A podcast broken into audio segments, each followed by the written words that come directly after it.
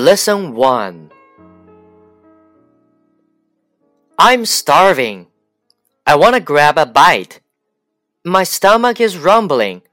I need to dine out. I'd like some Italian food. Which restaurant do you recommend? Where is the closest Mexican restaurant?